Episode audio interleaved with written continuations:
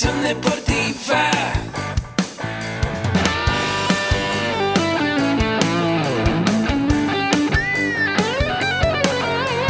Yo soy Ahmed.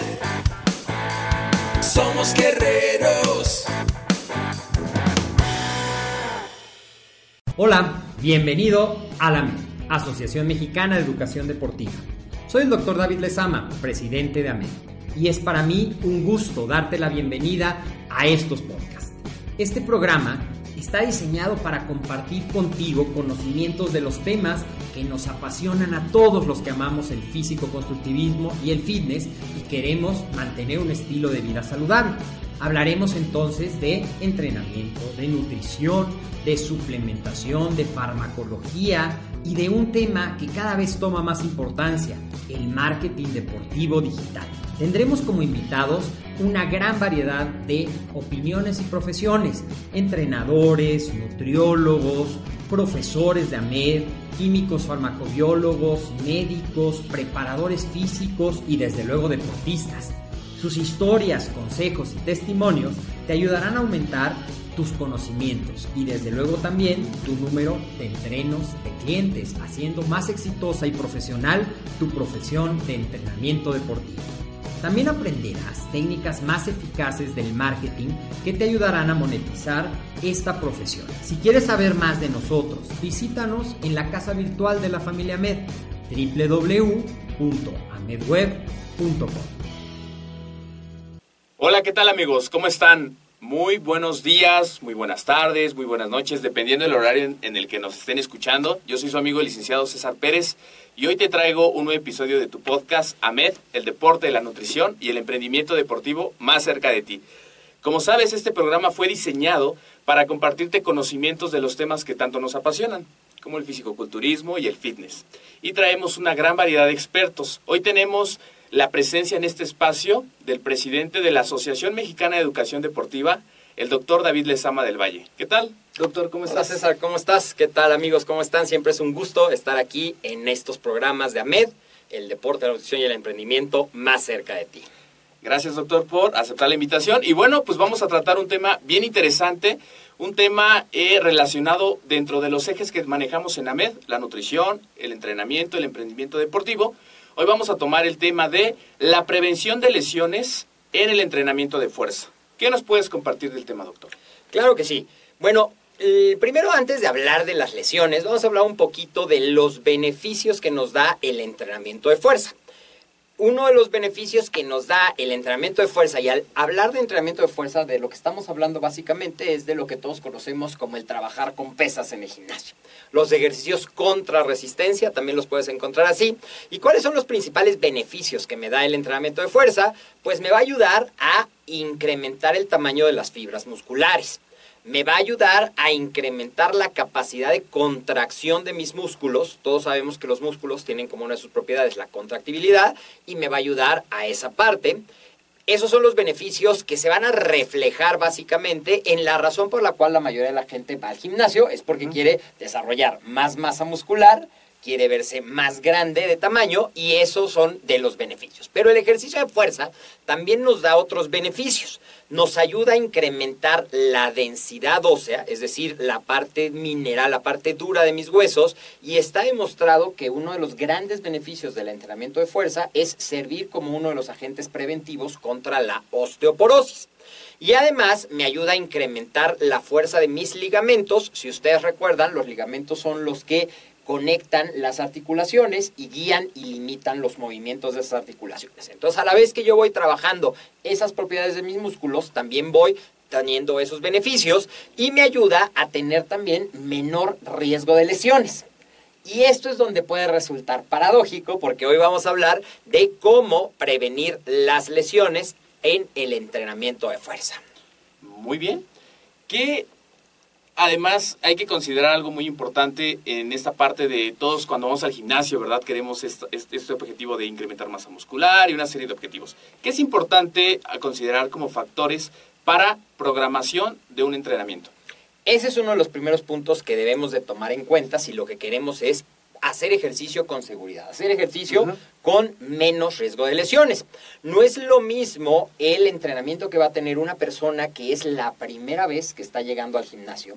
No es lo mismo alguien que se dedica al deporte de rendimiento y quiere utilizar el entrenamiento de fuerza como beneficio en su deporte y no es lo mismo el quien realmente quiere desarrollar su volumen y su masa muscular. Claro. Y tampoco va a ser lo mismo el que está dedicado de lleno a alguna disciplina competitiva dentro de lo que es el físico-constructivismo y el fitness. Entonces, Sí. una de las cosas más importantes que debemos de tomar en cuenta es, y eso se hace durante la entrevista inicial, que siempre en otros episodios hemos hablado de la importancia de valorar al principio de mi entreno y escuchar realmente qué es lo que quiere lograr. Ese es un paso bien importante que a veces se nos olvida, como por una deformación profesional. Yo veo a alguien y digo, bueno, le faltan hombros, o le falta pierna, o está eh, asimétrico, y yo defino la meta y el objetivo. Y a lo mejor esa persona ni siquiera está consciente de que Sí. tiene esa limitación, Sí, sí, sí. y nosotros programamos un entrenamiento con un objetivo diferente. Así es. Entonces es muy importante escuchar qué quiere y en forma conjunta, entonces sí,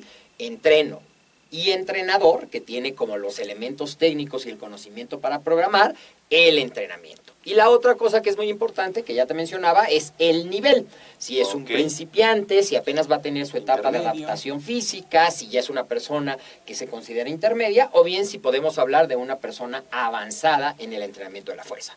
¿Por qué es importante el nivel? El nivel es importante ¿por qué? Porque si no tomamos en cuenta eso, podemos caer en lesiones por sobrecarga, que ahorita te voy a platicar un poco más. Ok, interesante. Y bueno, siguiendo ese- esa hilación del tema, ¿cuáles son los factores causales más comunes en las lesiones? Sí, fíjate que es bien curioso, pero si analizas casi todas las lesiones, al menos en los años que llevo y en las pláticas que he tenido con fisioterapeutas, con médicos del deporte, como que podríamos agrupar las causas de las lesiones en tres factores. En tres factores. El primero es súper común y es la falta de un calentamiento adecuado. Vamos a hablar ahorita un poco de la importancia del calentamiento. Y sucede muy común que alguien llega y simplemente hace dos circulitos, hace tres lagartijas y piensa Ya. que ya está listo para hacer el ejercicio. O unos que ni Y- llegan a O calentar. unos que ni llegan porque ya se les hace tarde. Y eso es uno de los factores más comunes de lesionarte porque sometes a tus músculos, a tus ligamentos, a tus articulaciones, a esfuerzos para los cuales todavía no los preparaste. Así es. Otro de los errores más comunes tiene que ver con la técnica de ejecución. Y aquí también es una responsabilidad de los entrenadores profesionales. Los entrenadores profesionales, no porque tengas un título, sino porque tomas en serio tu profesión.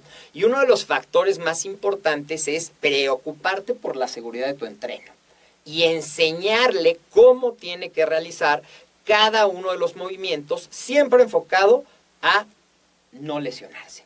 Hoy también, dentro de esa mala técnica de ejecución, la gente en los gimnasios como que busca cada vez más la novedad. El, bueno, ahora, ¿cómo me vas a cambiar el ejercicio para que no me aburra? Y de repente es impresionante ver en los gimnasios cómo deforman las máquinas o cómo deforman los ejercicios, poniendo al cuerpo en posturas inestables desde el inicio, es. que ya por sí consideramos que es un factor de riesgo. Y también me toca ver mucho hoy que está tan de moda el entrenamiento funcional, cómo también utilizan ejercicios y no le enseñan a la persona a hacerlo adecuadamente. Y vemos gente que se lastima las articulaciones, que se lastima los ligamentos por esa mala técnica. Y el tercero de los factores en la prevención de lesiones, bueno, la causa tiene que ver con las cargas inadecuadas, que también vamos a platicar un poquito más de esto. Claro, me gustaría hacer un paréntesis. Yo también comparto eso todos los días que voy al gimnasio. He adquirido el conocimiento y la conciencia de la importancia del calentamiento para no lesionarme, porque en algún momento eh, pasó. Pero sí, es importante que ustedes puedan tener esa información, e- esa y la lleven a la práctica. Un calentamiento bien ejecutado, que ahorita nos va a platicar el doctor sobre esta parte, pero también la parte de pues prestar atención, de una serie de cosas que, que bueno, nos va a platicar. No me quiero adelantar. ¿Qué nos puedes platicar, doctor, del calentamiento? ¿Cómo debe de ser adecuado? El calentamiento, ¿cuál es el objetivo del calentamiento? Es preparar a nuestro cuerpo para el tipo de ejercicio que va a realizar. ¿Qué permite? El calentamiento nos permite pasar del reposo a la actividad, del reposo al movimiento, y en ese proceso de calentamiento nosotros lo que buscamos es un incremento gradual de la temperatura del cuerpo y por ende de la temperatura de nuestros músculos para así reducir el riesgo de las lesiones. También al pasar a través del calentamiento, que generalmente utilizamos cierto tipo de movimiento aeróbico, que puede ser por ejemplo la caminadora o puede ser un poco de elíptica, eso es lo que llamaríamos el calentamiento general, que también va a empezar como a empezar a preparar el cuerpo mandando las, las eh, sabes que todos los músculos se contraen porque llega la señal nerviosa. Entonces, las transmisiones perdón, neurales a las unidades motoras que van a ser reclutadas en ese movimiento. ¿Qué más va a pasar en el calentamiento? Va a llegar una mayor cantidad de sangre. Al detectar que nuestro cuerpo empieza a estar en movimiento, se va a redistribuir el flujo sanguíneo hacia los músculos que estamos trabajando. ¿Qué más va a pasar? En, a nivel de nuestras articulaciones y de nuestros ligamentos va a empezar a aumentar la lubricación, al aumentar tantito la temperatura, y va a empezar a que la elasticidad de mi tejido conectivo, la elasticidad de mis tendones, la elasticidad de mis ligamentos empiece a prepararse para el ejercicio. Y otra cosa, también a la hora que estás haciendo tu calentamiento, también te estás preparando mentalmente, y ahorita lo mencionabas, tienes que estar en el momento. Aunque estés escuchando la música, es muy importante que no divagues, porque a veces otra de las causas de las lesiones es que de repente pasa algo que te distrae y ya moviste y perdiste tu postura.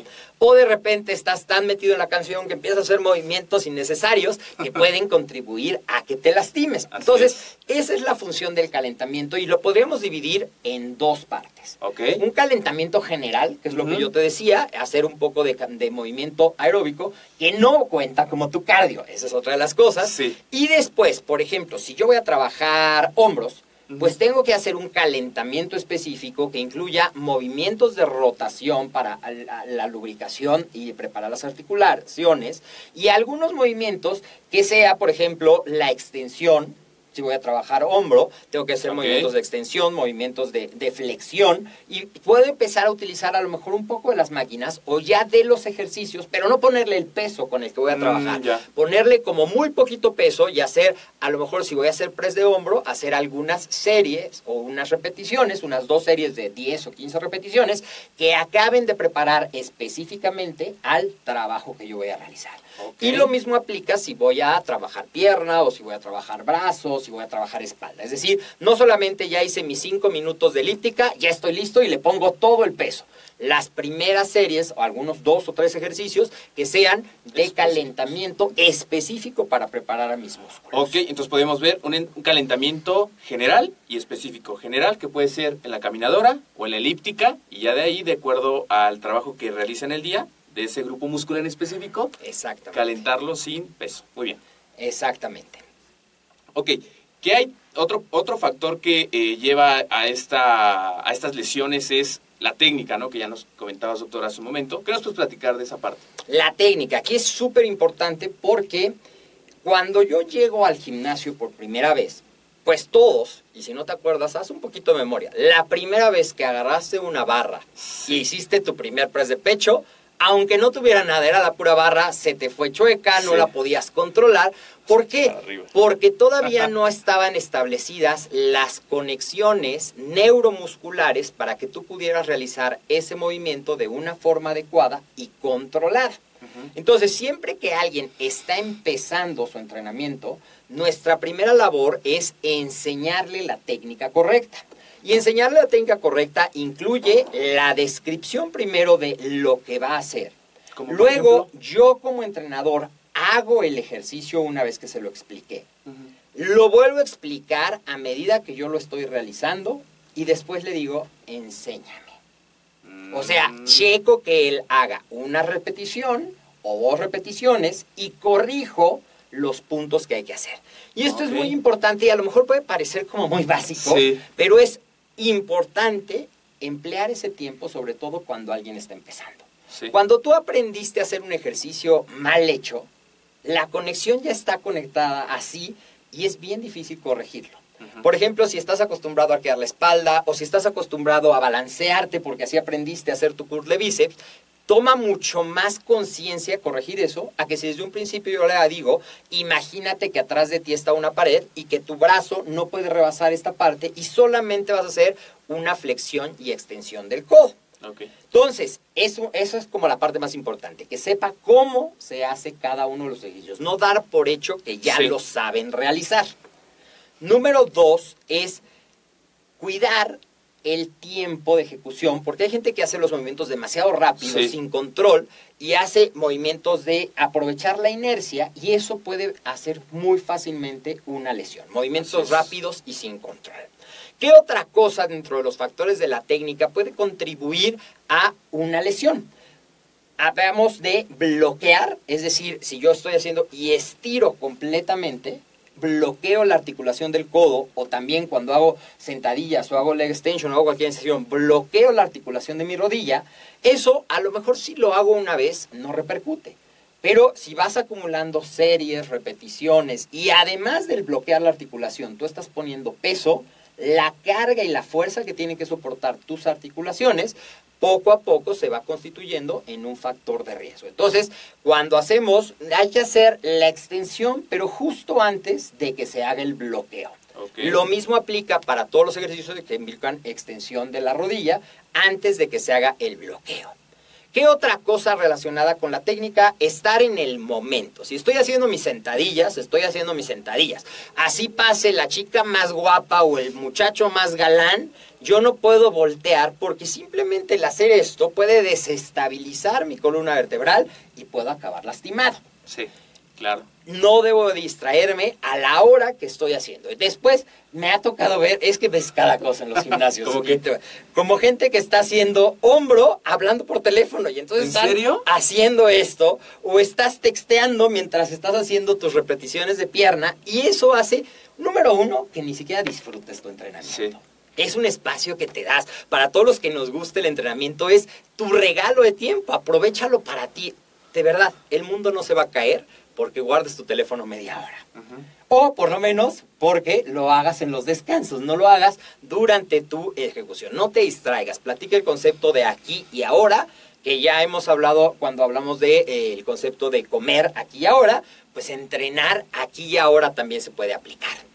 Y si hablamos ahora del tercer factor que te decía, que tenía que ver con el nivel, o sea, con utilizar pesos demasiado altos. Si yo veo que una persona tiene que balancearse, a lo mejor estoy utilizando un peso demasiado, Demasiado. grande, más allá del que puede controlar. Si cuando está haciendo el press de pecho arquea la espalda, muy probablemente también está haciendo eso. Lo mismo pasa con las sentadillas, lo mismo pasa con los press. Todos tenemos, para eso es otra de las herramientas que todo entrenador debe saber. Si estás con un principiante, bueno, ni siquiera vas a usar el, el 1RM. Pero ya cuando estás trabajando de manera profesional con alguien para lograr un objetivo, saber el calcular con qué peso debe de trabajar esa persona es uno de los factores de seguridad. Ok. 1RM que es una repetición máxima. Exactamente, una repetición máxima que sería como el equivalente al 100% de la fuerza que yo puedo desarrollar en una repetición. Y a partir de eso, dependiendo de mi objetivo, que ya también hemos platicado algunas ocasiones de estos temas, si yo quiero coordinación intramuscular, si estoy buscando el desarrollo del tamaño muscular, lo que conocemos como hipertrofia, o si estoy buscando la fuerza-resistencia, hay porcentajes estimados de lo que es un estímulo más efectivo para lograr esas metas. Ok, interesante, porque a veces vemos que vamos al gimnasio y la misma rutina de lunes para todos, ¿no? El martes, miércoles se va repitiendo. Y como dices, es un entrenamiento personalizado dependiendo del objetivo de cada entreno y va a variar este porcentaje, determinar el 1RM y muy importante, como decía el doctor y yo lo recalco, hay que estar concentrados, hay que estar en el aquí y en el ahora, disfrutar el entrenamiento y aplicar estos conceptos que a veces damos por hechos, ¿no? Aplicarlos desde un calentamiento, desde un estiramiento. Y eso del estiramiento, ¿qué pasa después de haber entrenado, de mi sesión de entrenamiento? ¿Qué sigue para también evitar una lesión? Ese es un punto muy importante, porque así como a veces te saltas el calentamiento, es Sí. todavía más común decir, híjole, ya se me hizo tarde, me tengo que ir corriendo, ya no importa si estiro o no Así estiro. es. Y así como tu cuerpo pasó del reposo a la actividad física, el estiramiento cumple como propósito principal pasarlo de la actividad al reposo. ¿Te acuerdas que Mm. dijimos que cuando estás entrenando el flujo sanguíneo se redistribuye Sí. y llega más sangre a, las, a los grupos musculares que estás trabajando? Sí. Bueno, los estiramientos al final de tu sesión van a ayudar a que esa redistribución se haga de manera paulatina y no se pueda presentar un problema de retorno venoso. ¿Qué otra cosa me va a ayudar? Si yo no practico, porque hay un mito bien común, que seguramente lo has escuchado, César, que si tú haces pesas, vas a endurecerte Sí. vas a perder amplitud de movimiento, vas a perder tu flexibilidad y vas a perder tu elasticidad. Bueno, también esos estiramientos van a ayudar a que mis tendones, mis ligamentos conserven esa elasticidad. Pero por otro lado, algo bien importante es que un estiramiento adecuado me ayuda también a prevenir lo que conocemos como el dolor muscular después del entrenamiento. El. DOMS famoso, a lo mejor lo has escuchado dolor muscular de establecimiento tardío, un estiramiento me va a ayudar. Y hay algunas tendencias o algunos reportes que si tú haces estiramientos entre cada una de tus series, potencializas el efecto de, eh, del entrenamiento y puedes tener mejores resultados. Entonces, algo bien importante, consejo para ti si estás eh, si tú eres el que haces el ejercicio o consejo para ti si eres entrenador y nos estás escuchando, dentro del tiempo destinado a un entrenamiento, calcula de 5 a 7 minutos para tu calentamiento y de 5 a 7 minutos para tu entrenamiento. Para tu- es decir, si tienes una hora, sabes que 15 minutos van a ser para darle un inicio adecuado y un fin adecuado a tu sesión de entrenamiento. Ok. Y ya esos 45 minutos restantes, bueno, si ya los dedicas a tu entrenamiento. Perfecto. Pues algo más, doctor, que nos puedas platicar sobre este tema que es muy interesante. Pues nada más, y esas son las tres causas. Si tú cuidas calentar, Ok, es el primer punto. si tú cuidas la técnica de ejecución. Y si controlas los pesos de acuerdo a tu nivel o al nivel de tu entreno, vas a estar dentro de un margen de seguridad, vas a disfrutar mucho tu entrenamiento, vas a tener los progresos que estás buscando y no vas a tener que hacer una pausa porque ya se lastimó, porque le duelen las rodillas, porque empieza a tener algún desgarre o algún tirón que se puede prevenir muy fácilmente. Ok, excelente. ¿Qué tal amigos? Pues muy interesante el tema, ¿verdad? Lo más importante ahora es aplicarlo. Yo los invito a que ustedes puedan saber más de estos temas que nos apasionan y que puedan visitarnos a través de nuestra página en www.amedweb.com. Los invito a que se suscriban a nuestro canal, a nuestro podcast y que dejen su valoración y sus comentarios. Este espacio es creado para ustedes. Este tema nació de la idea de ustedes de también llevarles esta información que muchas veces desconocemos en el gimnasio, conocemos a algunos amigos que se lesionan y a veces queremos ayudarlos pero no tenemos la información. Entonces, comparte este video con más personas y así, bueno, nos vamos a ver beneficiados eh, más personas que estamos interesadas en el culturismo y el fitness. Pues muchísimas gracias, doctor, por este tema tan interesante. Muchísimas gracias a ti, César, gracias a todos los amigos de la MED y nos vemos en otro episodio. Hasta luego, amigos.